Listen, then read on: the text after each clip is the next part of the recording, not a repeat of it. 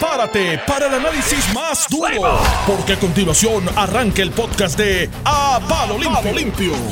Y aquí estamos de regreso con José Sánchez Acosta. Estamos aquí, esto es a palo limpio. ¿Qué día es hoy? Hoy es jueves. Jueves. Jueves. Jueves 16 de enero. Estamos ready. Aquí está también José Baez. ¿O bien?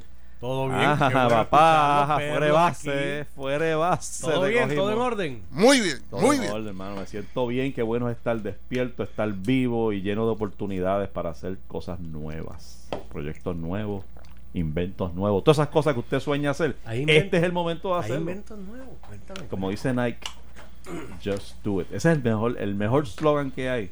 Just do it. Just do it. A veces lo pensamos tanto las Sí, cosas no, y no nos tiramos. y no nos tiramos. Hay que tirarse, como dijo Julia Keller. Sí, pero se Hay que tiró de- tirarse. se tiró de pecho y esa, Dios mío, rompió el. Rompió. El kilómetro. Tú sabes, y, y, y la tragedia de este asunto, ¿tú sabes qué es? ¿Cuál es? ¿Cuál entre otras? Esta no es boricua. Ella no es boricua, ¿cuál, cuál? vamos a definir eso bien. Ella sí, ella no es, ¿cuál es el lazo de ella con Puerto Rico? Hablando todo un poco. Ella es de, de allá, de Pensilvania. No, pero ella es de, de, de, de No- ascendencia. No, no, No no, tiene. Ella, ella tenía lazos, ella, ella lleva, según yo tengo entendido, ella tiene lazos estrechos en el área de asuntos federales del Departamento de Educación Sí, de hace tiempo su- como empresaria y me parece que tiene una, una especial, una Sí, preparación formal, académica en el área de educación. Sí, ella es pero, contratista. O sea, Cuando Sí. ella es nominada Pero a no- Contratista. Pero en ella su árbol pero ella no es genealógico- puertorriqueña. No, No, en el árbol Padre, ni gene- abuelo no, puerto- ¿de nada. verdad? En el árbol genealógico no hay nadie boricua. Ah, yo juraba que había. Y entonces el problema es que este asunto de Ciudadela, aunque un intermediario que era medio raquetín, los de que están metidos en Ciudadela es Poultry, que ese tampoco no, el árbol genealógico tampoco es. Digo, no tienen que serlo. Estamos hablando, estás hablando de gente de ley 20, ley 22, que son gente que no tiene que ser puertorriqueños. De hecho, creo que el requisito es que no sean.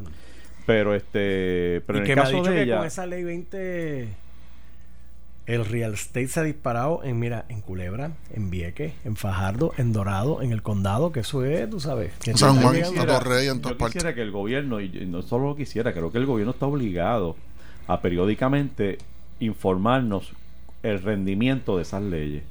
Porque son esas leyes, igual que todos los demás incentivos, o sea, que, que- que tengamos claro. De hecho, ¿en qué quedó el código de incentivos aquel que se iba a aprobar este, en los primeros días de...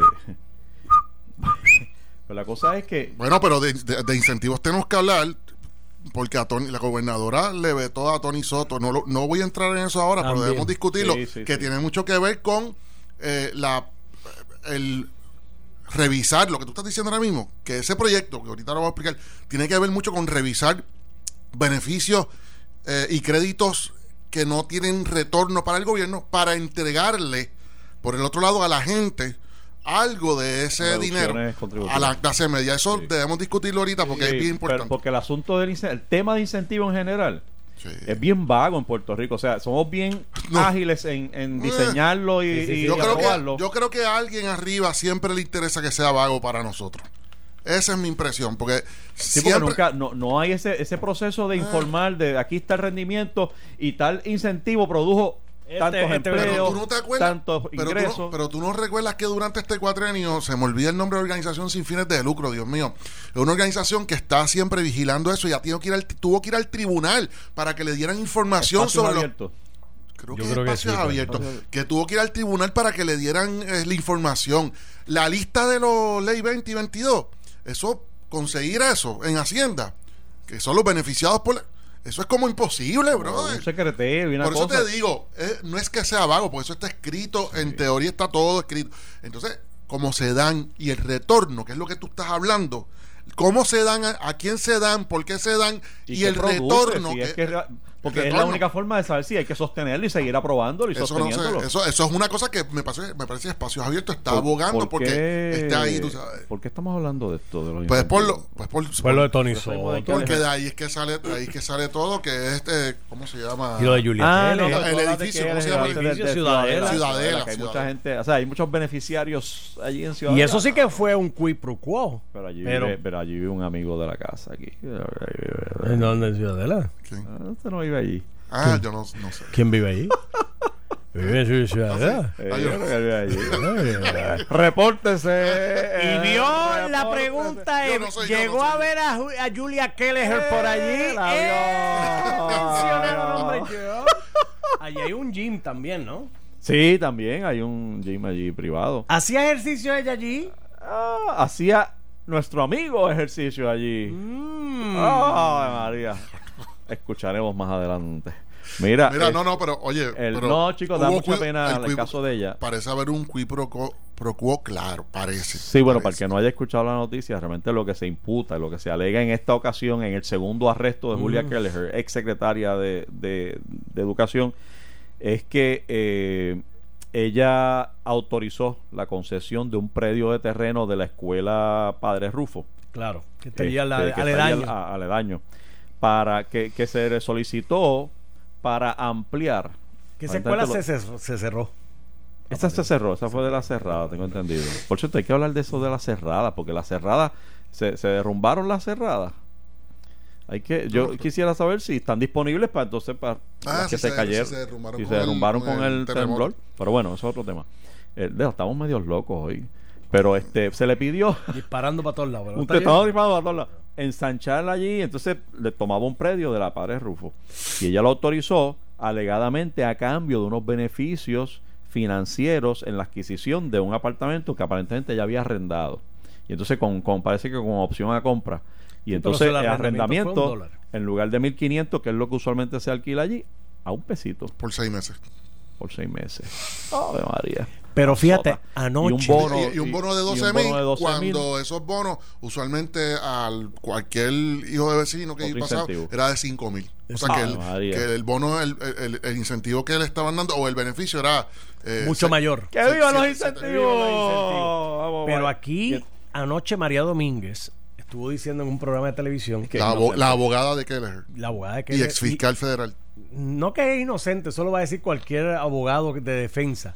Hizo una acusación más seria de que la fiscalía le escondió información al gran jurado para provocar la acusación. O sea, dando a entender que había información exculpatoria que no se le presentó al gran jurado porque la intención del gran jurado era, o de los fiscales, era provocar la acusación para el arresto de que les dice María Domínguez.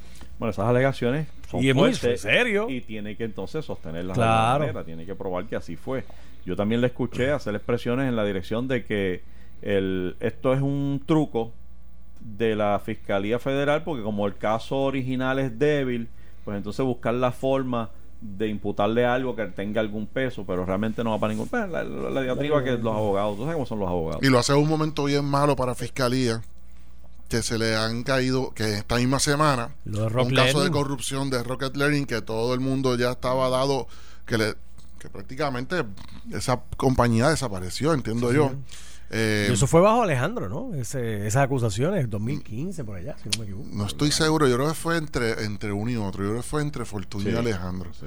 Sí, no me acuerdo si fue a principio de Alejandro o a finales de Fortunio. Pero que eh, esa compañía prácticamente desapareció. Y esta semana se eh, hubo una desestimación de los De cargos. todo. De todo. O sea que uno empieza mira, a tener dudas y se ha estado hablando durante que la esta Fiscalía semana Federal tampoco es infalible. en el, precisamente en el gran jurado. Ante el gran jurado, lo que se menciona, y es una realidad, es verdad, que Fiscalía tiene tanta flexibilidad. O sea, ahí el, el imputado no tiene un representante, como aquí en Puerto Rico. Aquí en Puerto Rico el equivalente es regla 6, que tú vas ante un magistrado y está el abogado del imputado y está eh, Fiscalía y, los dos pueden pues discutir pruebas. Pero allí está solito, solito el fiscal, Fiscal. o la fiscal presentando pruebas y si se le quedó, si se le quedó prueba exculpatoria, pues nadie se lo puede cuestionar porque él hace su caso como lo tiene que hacer. Así es que Pero tal mira, vez eh, ella tiene razón en algo, ¿verdad? ¿Quién tiene razón? Tal Eh, vez María la- Domínguez, María lo que Domínguez. dice. Tal vez ella De todos modos, es, es, es triste, aun cuando eh, son alegaciones, eh, no deja de, ser triste escucharlo. Eh, Oye, Julia Keller ha caído bien bajo de lo bien alto que estaba. Julia Keller yo la consideraba y mucha gente consideraba era la estrella del gabinete de Ricardo Rosselló. Era como que esa persona que a pesar de que, de que tuvo sus dificultades con el idioma y para llegar, e- incluso desde desde el inicio, acuérdate que ella eh, se mantuvo como contratista, o sea, era una secretaria sui generis, ella mantenía, se mantenía cobrando, creo que de AFAF era, este, De AFAF. no era como que el nombramiento típico que estábamos acostumbrados aquí, Que eso, es una, eso va a ser una de las defensas de María Domínguez. que, que Que ella era contratista, no empleada, y por tanto no tiene que cumplir con la ley de ética gubernamental. Pues cuando tú lees el, pliego acusatorio, el pliego acusatorio, parece. o sea, las violaciones son de la ley de ética, el artículo 4.2 o 4.3. Oh. Entonces ella, una de las defensas que yo creo que ella va a levantar, o no sé si la anticipó o alguien la ha anticipado, es que ella no es empleada, es contratista, ella no tiene que cumplir con la ley. Wow, pero eso, eso, Pero eso- está interesante, pero, pero ella representó un puesto ejecutivo. Correcto. Pero tú representarlo y- sí, correcto, correcto. Yo y la sé. Ese sería mi representación- planteamiento como fiscal. Exacto. o sea, eso no- Y la representación y el tú no ser, ¿cómo compaginan? ¿O compaginan Puede o no eh, compaginan? Pues ese puede ser, y yo no sabía que por ahí era que venían eh, la, la defensa. O, digo, no sé si es que lo sabes, lo estás, lo estás imaginando, estás anticipando. se ha discutido, se ha discutido que eso es una posible alegación.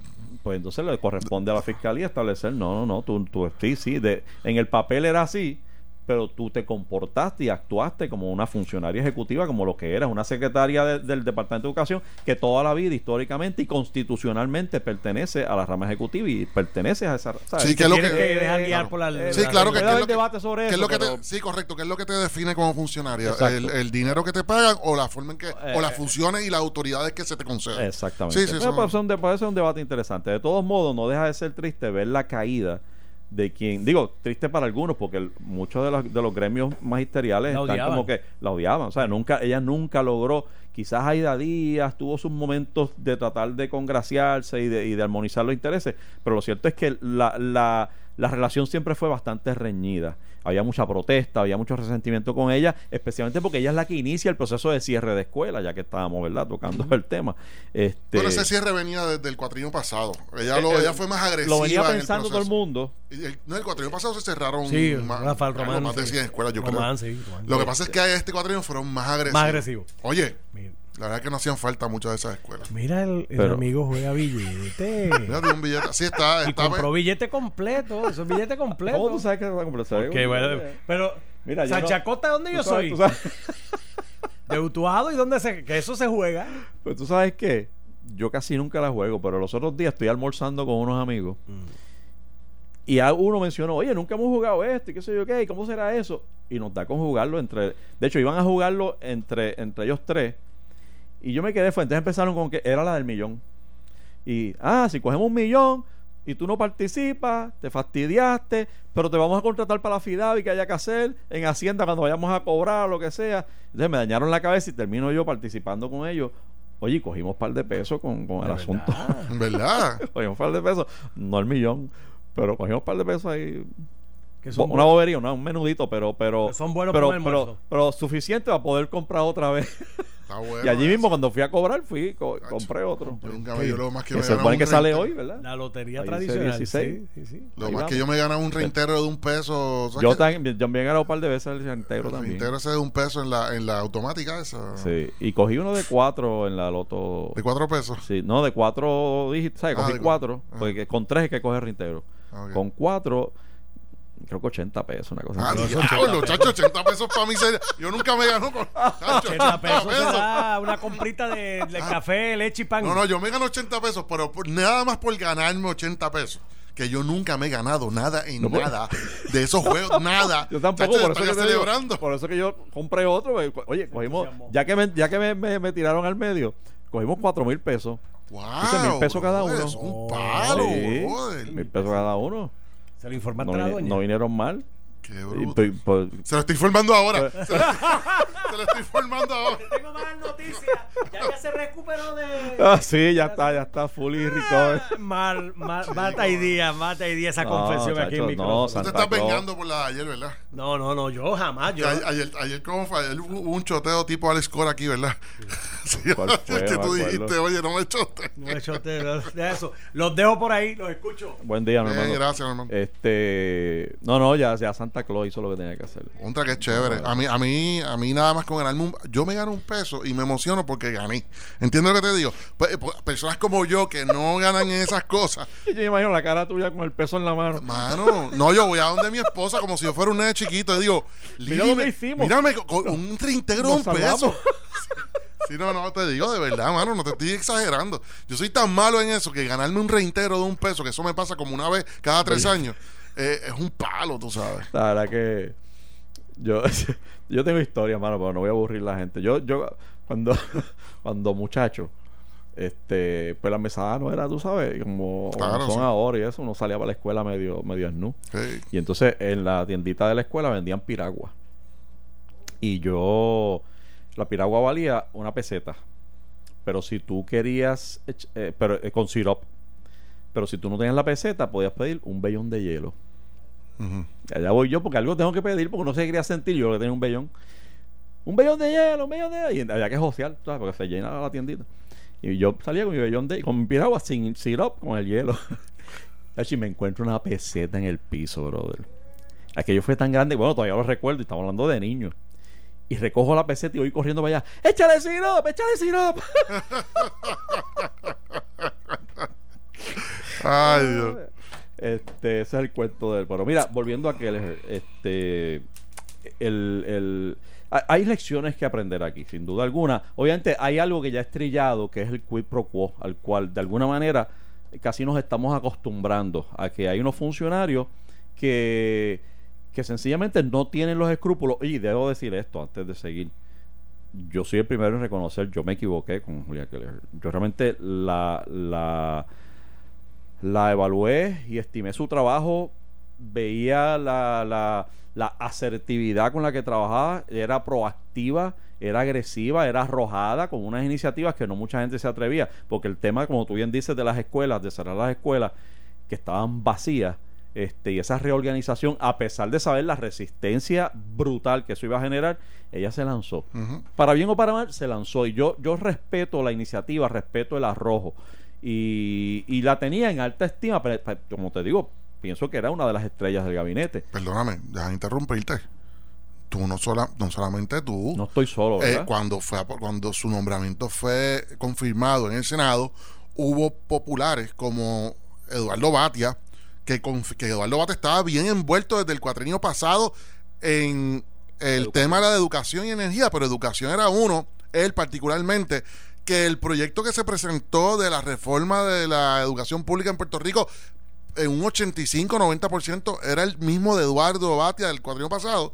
Él confió en esa persona que le presentaron en el Senado, o sea, le presentaron formalmente como parte de los procesos, y él le dio un voto de confirmación, no sin antes advirtiéndole a ella este con- en, en la oportunidad que tuvo de expresarse de la necesidad de que ella hiciera lo correcto, bla, bla, bla. O sea, no, pero Eduardo, hasta Eduardo le vendieron, o sea, él entendió que esa persona era adecuada para llevar a cabo lo que él deseaba que se hiciera en Puerto Rico. El- el- la única persona, debo decir, que, que se opuso públicamente fue el presidente del Senado. Que incluso recuerdo hizo una frase así como que lo que empieza mal termina mal. Y el tiempo le dio la razón. En el sentido de que, de que ella. Eh, esto, de, esto de ser contratista y no ser nominada como tradicional históricamente le habíamos hecho. Pero a lo que iba es que. El, el- y la lección quizás detrás. eh, es que. eh, era 250 mil era el, el salario de ella. Sí, Era 250. mil. Pero Este, aspiró a un poco más. pero yo recuerdo que el tema eh, se, se filtró de parte de ella, eh, y no sé si ella directamente o gente a su alrededor, el que ella se ganaba mucho más que eso, y era como que un sacrificio. O sea, cuando, cuando cuestionaban el salario, chicos, pero ¿cómo nos vamos a poner con esa si ella más que eso se gana este, en el sector privado y el millón, no sé cuánto, 250 es un gran sacrificio que está haciendo? Eso yo creo que ahí que está la lección. Tenemos que dejar de traer gente que viene a hacer, y estoy haciendo comillitas en el aire, sacrificios con Puerto Rico. Porque el servicio público no puede ser visto como un sacrificio. Usted venga al servicio público porque usted de verdad tiene ideas, energía y recursos que aportar. no venga a ganar el dinero porque el dinero es incidental al servicio público.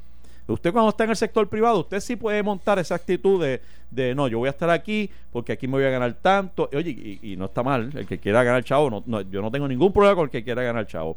Pero al servicio público, ese no es el, el, el, el interés primordial. Es primero, este es el servicio que yo puedo dar, esta es la capacidad que yo tengo y aquí yo puedo hacer unas aportaciones extraordinarias para mi país.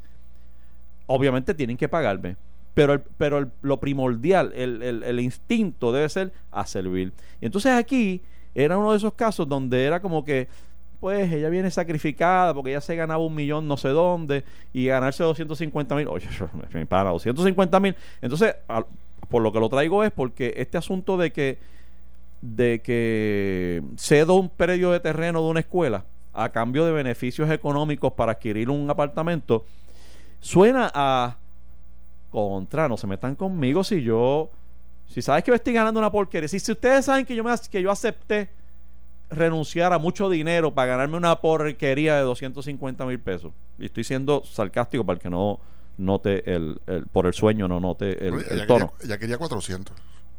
¿Ese, ¿Ese era su número? Sí. Ah, pues, ¿y, ¿y, cómo llegaba a 400? Entre, entre salario y y especies. Ella, no, me parece que la otra parte, eh, ella la iba a conseguir a través de esta compañía, eh, organización sin fines de lucro, que incluso la menciono porque fue Ah, no, pero del eso fue como que sí, de, eso fue parte de la delegación, que ella quería complementar. Eh, pero estableció un precio, eh, estableció un sueldo. pero que no se dio. No se dio, no se dio, pero que ah, ahí se vio la intención. De, Exacto. ella entendía que valía su trabajo 400, eso es lo que te quiero decir. ¿Y de dónde sacó ese número? Pues es el número que, que se circuló en esa entidad sin Lo fines recuerdo, de lucro, lo recuerdo. Que, daba fondos y que de hecho llegó a dar alguna algún dinero eh, para la educación en Puerto Rico. Y casualmente eso te lo quería comentar que es uno de los problemas más grandes que tenemos que haber aprendido aquí, y es que a la, eh, quien presidía esa entidad sin fines de lucro era precisamente en un momento dado, de hecho, mientras ocurrió todo esto, o durante parte del periodo donde ocurrieron los hechos, objeto del pliego acusatorio, es el mismo eh, empresario que es dueño de de la, del edificio de apartamentos donde se le cedió una renta libre de costo a un dólar a la Secretaría de, de Educación. Y a quien se también, a la, a la empresa, a quien también se le cedió el predio de terreno de la escuela pública. O sea que este meollo haya ocurrido o no haya ocurrido, realmente volvemos a lo mismo, José. No se evitó, desde un principio no se evitó ni se respetó el principio de alejarse de la apariencia de conflicto. El, el no haber, haber vigilado la apariencia de conflicto la puso a ella, en el mejor de los casos, en el mejor de los casos de que ella no haya cometido ningún acto delictivo, la colocó a ella en una situación que ya vemos lo que, lo que está ocurriendo. Y te voy a decir por qué es posible que, que es posible, si voy a comentarte eso, es posible incluso que hasta los casos se caigan, como se están cayendo últimamente los Sí. casos de, de, de todo el mundo. De hecho, por la información que acabamos de recibir, de alguien que conoce muy bien Dicen, el o sea, para que ustedes sepan, cosa que a mí me, desde un principio me pareció que eh, era muy poca la suma. Estoy hablando Sí. del, del bono. del bono que- de 12 mil. Mira, los contratistas, cuando muchas veces para llamar tu atención como comprador, te dan una bonificación para firmar, para comprar una propiedad en ese edificio en cualquier otro lado. Eso es algo que ocurre. Un bono de, do- de 10, 12, 12 mil dólares. A mí me parecía que 12 mil pesos cuando veo la noticia no era mucho. Y de momento veo en el pliego que dice que, dice el pliego, y ya con esto yo estoy seguro esto se va a caer. Dice el pliego que, y no estoy defendiéndola, porque estoy concentrándome en apariencia Estás de identificando No, no, estoy- debilidades, debilidades estoy- de- sí, lo que de- quiero, de- sí, estoy identificando debilidades porque lo que quiero darle peso aquí es a la falta de, de vigilar la apariencia de conflicto. Este es mi problema. Este es el problema que yo tengo con todo el mundo. Pero nada, seguimos con... En el pliego dice que supuestamente de esos 12 mil dólares de bonificación que se le dio, que eso estaba fuera de, eso es fuera de lo común porque a todo el mundo se le daba 5 mil dólares. Eso no es cierto. Y cuando llegue la abogada de Julia Kelleher y los abogados del contratista o del consultor arrestado, que los arrestaron y, y el país completo los vio arrestados, van a decir, pero es que mira, que yo te puedo presentar 35, 45 casos de compradores que se le dieron bonos de 12 mil que no tienen nada que ver con el Departamento de Educación. ¿Tú sabes? Una, una buena fuente nos está informando que, que es cierto que le daban un bono a todo el mundo allí. Claro, de pues 12,000 eso es normal. Para, por firmar. Eso es Y tú lo normal. usabas en lo que tú extendieras, lo aplicabas al, al pronto. Esos o son al- como los bonos de los carros. Ven y me llévate un carro y te damos una bonificación de mil pesos. Eso es normal. Eso, eso, no, o sea, eso es normal. Pero de- Lo lo, que lo que que- veo es, lo que estoy viendo es que el caso razón, de la- la fiscalía. apariencia es la, es la que hace. Sí. Y entonces ahí sí que entra lo que tú traías ahorita, el problema de la ley de ética, si es que la aplica o no la aplica y el debate que puede Hay haber una cosa que ya no se va a poder escapar de la ley de ética. Uno de los artículos, el 4.2 me parece. Y, y este, y, ese es el problema. Vas a- en el futuro se van a caer todos los casos, este se va a quedar y todo el mundo va a decir, como veo la discusión de las últimas dos semanas con Jaime Perello, con el ex direct, el, el de, de- Sí, está reivindicado de porque deporte. solo fue un, ca- un Sí, cargo, solo un cargo. chico, Ah, pero hubo reivindicado. conflicto. Ajá, pero- Entonces, ¿qué pasa? Con ella, lo que ella no se va a poder, por lo que he visto y por lo que he leído del pliego acusatorio, y yo no soy abogado criminalista, ¿ok? Tú lo sabes. Y mucho menos federal, ¿sabes? No litigo en el federal. Y no litigo, punto. Vamos, sí, sí, para que no. O sea, no me estoy jactando Y, aquí. si yo- por y maldigo a los abogados. y no soy abogado. Pero en el pliego sí hay una, una cláusula, una, uno de los señalamientos es que violó la ley de ética porque a pesar de que ella estaba envuelta en una, en una relación eh, de cesión, cediéndole el terreno de una de las escuelas que estaban a su haber, que ella tenía control de esa escuela y de ese, de ese predio, ella eh, recibió unos beneficios económicos como la renta, pues eso sí que no se lo despinta a nadie, José. Ella estuvo seis meses sin pagar renta. Y eso fue un beneficio económico que ella recibió. Y además el beneficio de 5 o 12 mil dólares de, bonificación, lo que fuera, aunque el mundo entero haya recibido esa bonificación, ella tenía la obligación de por haber estado en- eh, firmando un contrato con esa misma compañía, ella tenía una obligación conforme a la ley de ética de, anus- de notificar que no esa, lo- que esa no compañía y no lo hizo, esa compañía le estaba dando esos beneficios.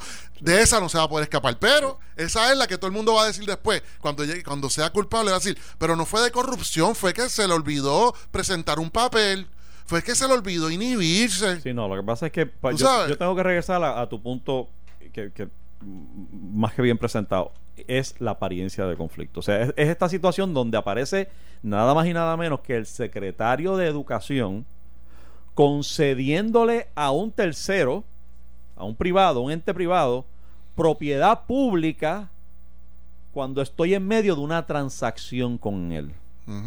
Olvídate si fueron 12, si fueron 5, si fueron 6, si se lo dieron a todo el mundo, no se lo dieron a todo el mundo. Es que yo estoy en medio de una transacción contigo y te doy un beneficio en medio de ese proceso. Un beneficio que no tiene ningún sentido. O sea, porque digo, déjame aclarar. Me dicen que es para ensanchar la carretera y que allí hacía falta. Esa carretera tiene un- un Pero tráfico es un interés- eso no es un interés público, es un interés privado del dueño del complejo o los desarrolladores que entienden que es más fácil y más fácil vender esto aquí, Claro. más fácil ofrecerlo y promoverlo si esto es más ancho y si esto es más bonito y si esto es esto. Y ella cooperó en esa dirección con un ente privado. Eso no tiene un fin público. Que también puede debatirse Puede tenerlo, a la hora de la verdad si yo soy tenerlo, abogado de ella. Puede tenerlo, pero, pero aunque decir, tenga mira, fin es público, que- también tuvo pero- un, fin- un beneficio. Sí, pero, pero en el momento ya no está pensando, es un fin público, está pensando, "Mira, van a ayudar aquí a este que es el desarrollador y yo voy a venir por acá, me está dando esto un peso, un peso mensual, yo que me gano una porquería, esto me va a ayudar para no quedarme pelado. Vamos a una pausa, cuando regresemos hay que hablar de dos o tres cosas, incluso hasta de Trump. Estás escuchando el podcast de A Palo Limpio de Noti1630. De regreso amigos a Palo Limpio en Noti 1630. Hoy es jueves 16 de enero del 2020. Yo soy José Sánchez Acosta, estoy con José Báez. Me ibas a hablar un poco de, de- está Tony Soto en Cocorao, en Coco, Sí. en Coco Cocorao con la gobernadora, porque la gobernadora le dejó eh, vencer un, el proyecto de reforma contributiva que él entiende que presentaba alivios contributivos para un montón de gente. Y entonces está muy molesto. Él dice que incluso que estuvo mal asesorada la gobernadora. Este y, y reciente que haya sido un veto de bolsillo, que tú sabes, y me dicen mis fuentes que el veto de bolsillo. mi fuente Ileana Rivera dice que que el veto de bolsillo es aquel que, que se da por el paso del tiempo. Es decir, que, que, que pasó el tiempo necesario para tú eh, considerarlo, no lo hizo, no lo consideró, por lo tanto quedó vetado y tiene la peculiaridad de que entonces la legislatura no se puede ir por encima de ese veto, es decir, queda vetado y punto. Ahora tendría, me imagino yo que la, la legislatura vol- eh, eh, como que ensamblarse y, y volver Sí, que- en- que- y como decía le Cholito, encabullar y volver, que, volver a que le tirar. queda nada porque acaba de comenzar la última sesión del cuatrienio porque este año electoral eh, solamente se celebra una sesión, la segunda sesión no se celebra. Así que tiene hasta junio para lograr esa Y para el código de incentivos y para incentivo, o sea, este, eh, y, y pasar el presupuesto del país. y, O y sea, nada más y nada menos. No, este- este- esta sesión usualmente es la más, más, más complicada de todo el cuatrienio. Pues mira, ese proyecto, te voy, te voy a comentar algo, mano, que es que me llamó la atención. Ese proyecto realmente, eh, eh, para mí, que era un proyecto para la clase media de Puerto Rico. Era, tú sabes que usualmente la clase media es el jamón del sándwich, que no se le da ningún incentivo, ningún beneficio. Y yo creo Aquí que... se protegen al pobre Y a los ricos. y a los ricos. ¿Es verdad? Al pobre porque bendito y al rico Porque porque, es el que porque, va a producir Porque es el gran hombre, o sea, se- aquí se protege al bendito y al gran hombre blanco. blanco. Exacto. O sea, al hombre blanco que va a venir atrás. Sí, sí, porque es que al, al rico se le trata algunas veces así a nivel contributivo y se le dan unos beneficios. ¿Qué pasa? Tony Soto y los demás legisladores, Cámara y Senado, entendieron que habían dos o tres incentivos que no tenían retorno. Entre ellos está la remodelación de propiedades en el casco urbano. Tú tienes dinero para tú comprar una propiedad en el casco urbano, remodelarla y venderla. Eso no lo tiene todo el mundo. O sea, eso son personas pues, que tienen el dinero para hacerlo. Entonces, él dijo, bueno, yo no puedo dar un beneficio, Tony, que me parece que está la parte responsable de él y de ese proyecto, que usualmente no es el caso. Usualmente aquí se quieren dar beneficios para, para ganar elecciones y esos beneficios salen de, de la nada, de la nada. O sea, no tiene justificación, no se, salen de la nada como si nosotros aquí produjéramos... Porque suena bien. Sí, porque suena bien, como si produjéramos dinero de un palo, de un palo. Pero no, Tony responsablemente y, su, y todos los senadores y representantes que votaron a favor concluyeron que tenían que buscar unas alternativas. Pues buscaron unos créditos contributivos que no tienen, no tienen el retorno que se esperaba. Los cogieron, identificaron entre eso y otros proyectos, los enmendaron, redujeron y lograron levantar como 70 millones de pesos. Y entonces dijeron, espérate, yo quiero ayudar a la clase media, le voy a dar unos 3, 4, 5%, no recuerdo cuánto, de reducción en su aportación contributiva para que tengan una, un, un- un alivio contributivo, eh, la clase media principalmente. Digo, es clase media por ir para abajo, también todo, yo digo clase media por, por acentuar que la clase media completa entraba aquí, completita, completita. No, aquí no eran esos beneficios que se le dan a los menos, a los que ganan menos de 20 mil pesos. Pues. No, no, no, aquí estaba todo el que gana me- 150 mil o menos, todo el mundo estaba incluido. Y entonces lo que se hacía era que ese dinero que se está borrando, corri- tú corrigiendo, incluido. Tú estabas incluido ahí. tal vez, 150 corrigiendo, corrigiendo, oye, corrigiendo aquellos incentivos que no estaban teniendo retorno y que principalmente lo tienen tradicionalmente personas que tienen la capacidad económica por encima de 150 muchas veces para tener esos beneficios, pues Tony los cogió, los redujo o los eliminó y se los entregó tipo Robin Hood a la clase media. ¿Qué pasa? Tú dices, pero tiene que haber algo malo, José, tiene que haber algo malo, porque la gobernadora, ¿cómo va a vetar un proyecto como este en tiempo eleccionario? Curiosamente, el mayor opositor, aquí es que viene la parte que uno dice, contra, ¿es cierto o no es cierto? ¿Lo debería declarar la gobernadora o no? El mayor opositor de este proyecto era el colegio de CPA, todos los CPA de Puerto Rico. Y tú te preguntas, ¿por qué? Pues por otra cosa que no tiene nada que ver con los beneficios que te estoy hablando. En el mismo proyecto de ley se enmendó la obligatoriedad, la obligación de las empresas, de las corporaciones, de erradicar estados financieros auditados. Antes, digo, al día de hoy, las empresas que ganan 3 millones de dólares o más en facturación o venta bruta son los que están obligados a ir a dónde? A un CPA para que le prepare estados auditados. Estados auditados que no cuestan menos de 1.500, 10.000, 15.000 pesos. Y este proyecto Lo- aún- eliminaba esa, esa- No, lo que hacía era que decía, no, no, no, de aquí en adelante ya vamos a dejarnos de esto, vamos a aumentar, no hay necesidad de hacer estados financieros eh, de, 3 Auditado. de 3 millones para abajo, vamos a hacerlo, me parece que de 30 millones para, o 15 millones, no me acuerdo, pero un número mucho más alto. Mucho más alto que lo que hacía era eximiendo a las corporaciones que al día de hoy tenían todos los años que gastar todo ese dinero en, en estados financieros lo auditados. cual le quita eh, Facturación. client- facturación importante a la, a la firma. que se estima, se estima a ojo de buen cubero en alrededor de 20 millones de dólares Uf, en facturación que los CPA iban a perder. Así que los CPA se pusieron en una posición de cabildear en contra de un proyecto beneficioso para la clase media. ¿Para qué? Para ellos no afectar su bolsillo. Ya con eso prácticamente te resumí Pero- la controversia pero- que está trabada. Pero a mí lo que me preocupa es, ahora que tú dices, para, para coger tu última frase, el bolsillo, el, la- el veto de bolsillo. O sea, eh, eh, es que crea la impresión de que la gobernadora no quiso meterle mano al asunto. Es No lo como tocó, que no lo tocó. no lo toco, no voy a decir es bueno ni es malo, sencillamente lo voy a dejar dormir ahí y que desaparezca en el horizonte. Eh, es como cuando el Tribunal Supremo coge una, una apelación y simple y sencillamente no la toca. La reconsideración es esa, que te pasan los 15 días y quiere decir que fue rechazada. en otras palabras, te están Este- diciendo que en tu... ah, Sí, ah, eh, eh, no tiene break. no tienen break. Pero, pero, pues esa parte me, me, me, me molesta un poco porque yo prefiero verlo, claro, las razones escritas. quiero ver las razones y quiero ver esa discusión Pero es que es muy sensitivo el asunto. para un lado o para el otro.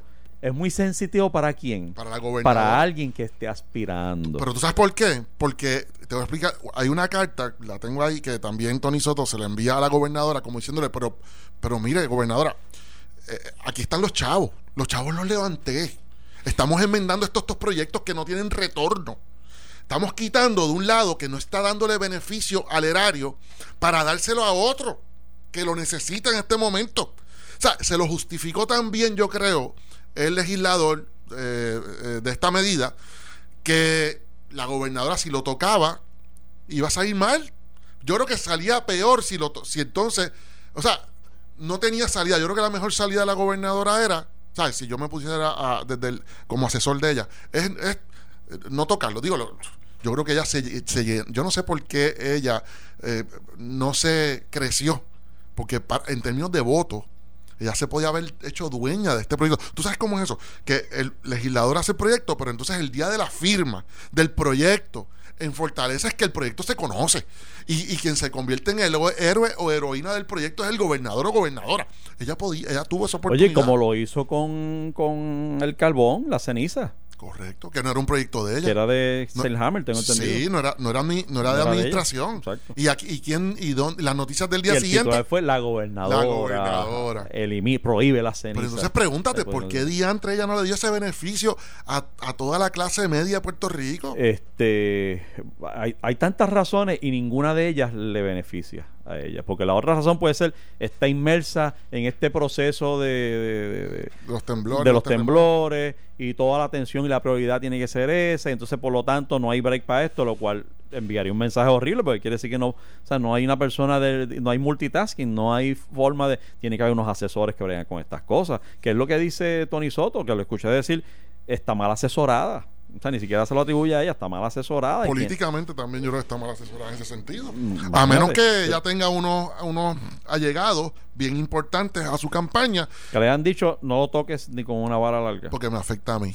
Eso es lo, digo, no quiero, estoy siendo mal pensado, sí, me va a decir, ah, tú siempre tirándole a la gobernadora, sí, sí, desgraciadamente eso es verdad, no puedo negar nada de eso, pero, pero la realidad es que no me hace sentido, porque para ella hubiese sido una- un caramelito brutal, se hubiese rankeado brutalmente, porque a la clase media nunca se le da nada. Y hemos estado tan cerca, mano, tantas veces, tan cerca. Digo, Ah, no tantas veces, varias veces. Sí. Este, de hecho, tú participaste en una de esas veces. Este, En la transformación del La- sistema contributivo. Sí, sí. hemos, hemos estado tan cerca. Mira, mira, uno, mira, hablando Mira, de eso. Hablando de transformación del sistema contributivo. El responsable. Pero este, la clase media siempre se queda con las ganas. Una pena. Eh, mira, oye, eh, digo, si no tienes más nada que No, decir no, no, ese eso es lo que quería te reseñar, hablar de esto porque reseñar. el Washington Post publicó un artículo ayer donde dice que el gobierno federal, Donald Trump, que a pesar de que ayer fue formalmente referido a un proceso de, de residenciamiento en el Senado. ¿Viste la formalidad con la que hacen eso? Que Sí. llevan ahí en las manos Sí, en una sí, filita los curioso. artículos de ve Ah, porque, porque es en el hemiciclo. Sí. Sí, en Entonces los pasaron de la Cámara al Senado y hay una formalidad en fila, Es como dos cuando, filas. eso me recuerda, me recuerda cuando va, cuando se va a hacer el, el Sí, que acompañan al que envían una delegación a buscar al, al- al gobernador. nombrada y la anuncian la delegación para, para acompañar al gobernador hasta Ah. el estrado, está compuesta por fulano, mengano, sotano, sí. Entonces van en fila y uno dice, pero ¿y por qué tienen que ir cuatro personas a Sí, recoger algo? y, no, y lo contento que van. ¡Yes! Caí, yo voy a buscarlo. pues entonces, pues, este no fue un desfile tan contento. Fue, fue a llevar el. Bueno, yo creo que... Bueno, contento yo para ellos sí. yo creo que está Pero tú ves la cara de solemnidad, tú sabes, como que no estamos contentos, no estamos contentos, no Eso es estamos una proyección Pero- porque al, pueblo norteamericano no le, o sea, no le está no es simpático hacerle eso a un presidente, sea el que sea, ante el mundo entero. Sí, es la tercera porque vez son bien es- orgullosos, son bien es nacionalistas. y es, sí. Eh, De todos modos, en medio de ese proceso, eh, lo que permea es, según el Washington Post, que se están trabajando nuevas restricciones para el- nuevas restricciones, como si no hubiera ya, para desembolsarle dinero a Puerto Rico con motivo de este, de este asunto. Y tú sabes que hace poco nombraron un monitor federal para los, de, los fondos de CDBG. Eh, pues ahora empezaron a desarrollar estas eh, restricciones para implantar antes de soltar los próximos 8 de los primeros 10 mil millones, los próximos 8 mil millones que faltan por ahí. Entre ellos, no pagar más de 15 dólares la hora a los contratistas. Mm. Es todo lo más. wow, curioso, controlando está lo que se le paga al contratista que tú vas a contratar para levantar paredes aquí y hacer lo que al, al empleado, sea, al, Al- al empleado, sí, sí. exacto. Y, óyete esta, que fue la que anoté, son unas cuantas, pero mira esta, dice que, que ninguno de los fondos de mitigación de desastre vayan a la Autoridad de Energía Eléctrica.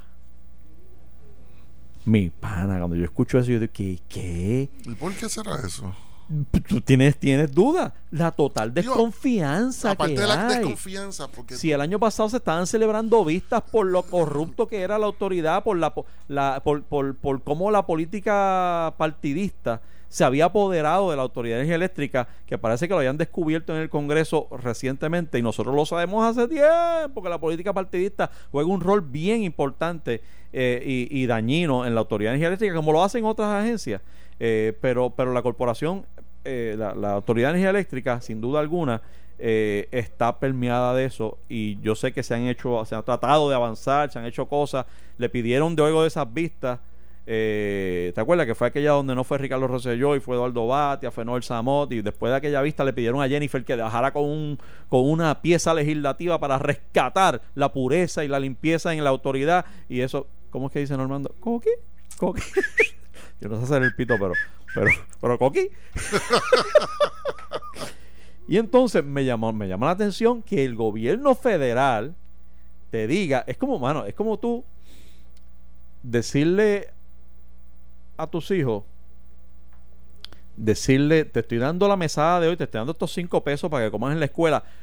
No juegues con fulanito de tal. No, le, no te acerques a fulanito de tal.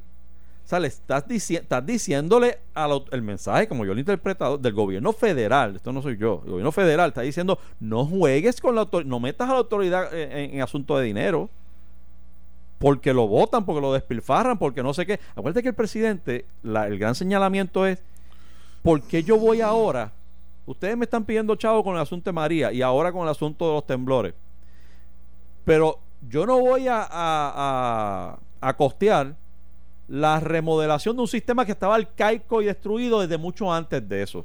Eso es culpa de ustedes, que no usaron el dinero para lo que tenían que usarlo. Pero a ellos no se le dieron ya asignación. O sea, estoy tratando de recordar, pero eh, durante desde María para acá no hay unas asignaciones específicas, especializadas para energía eléctrica. para mí que sí, que debe, que debe haber algo destinado. Digo, no, no me consta, sé, no, recuerdo ahora. Yo creo que se ha discutido eso. Pero, pero esto lo que te dice es que mirando hacia el frente, no hay más dinero para la autoridad. Es que lo tiene que usar. Por favor, no lo pongan en manos de la autoridad. Esto fue un grito. No lo pongan en manos de la Por autoridad, bro. Por favor, no Por lo fa- hagan. Por favor, por favor, no.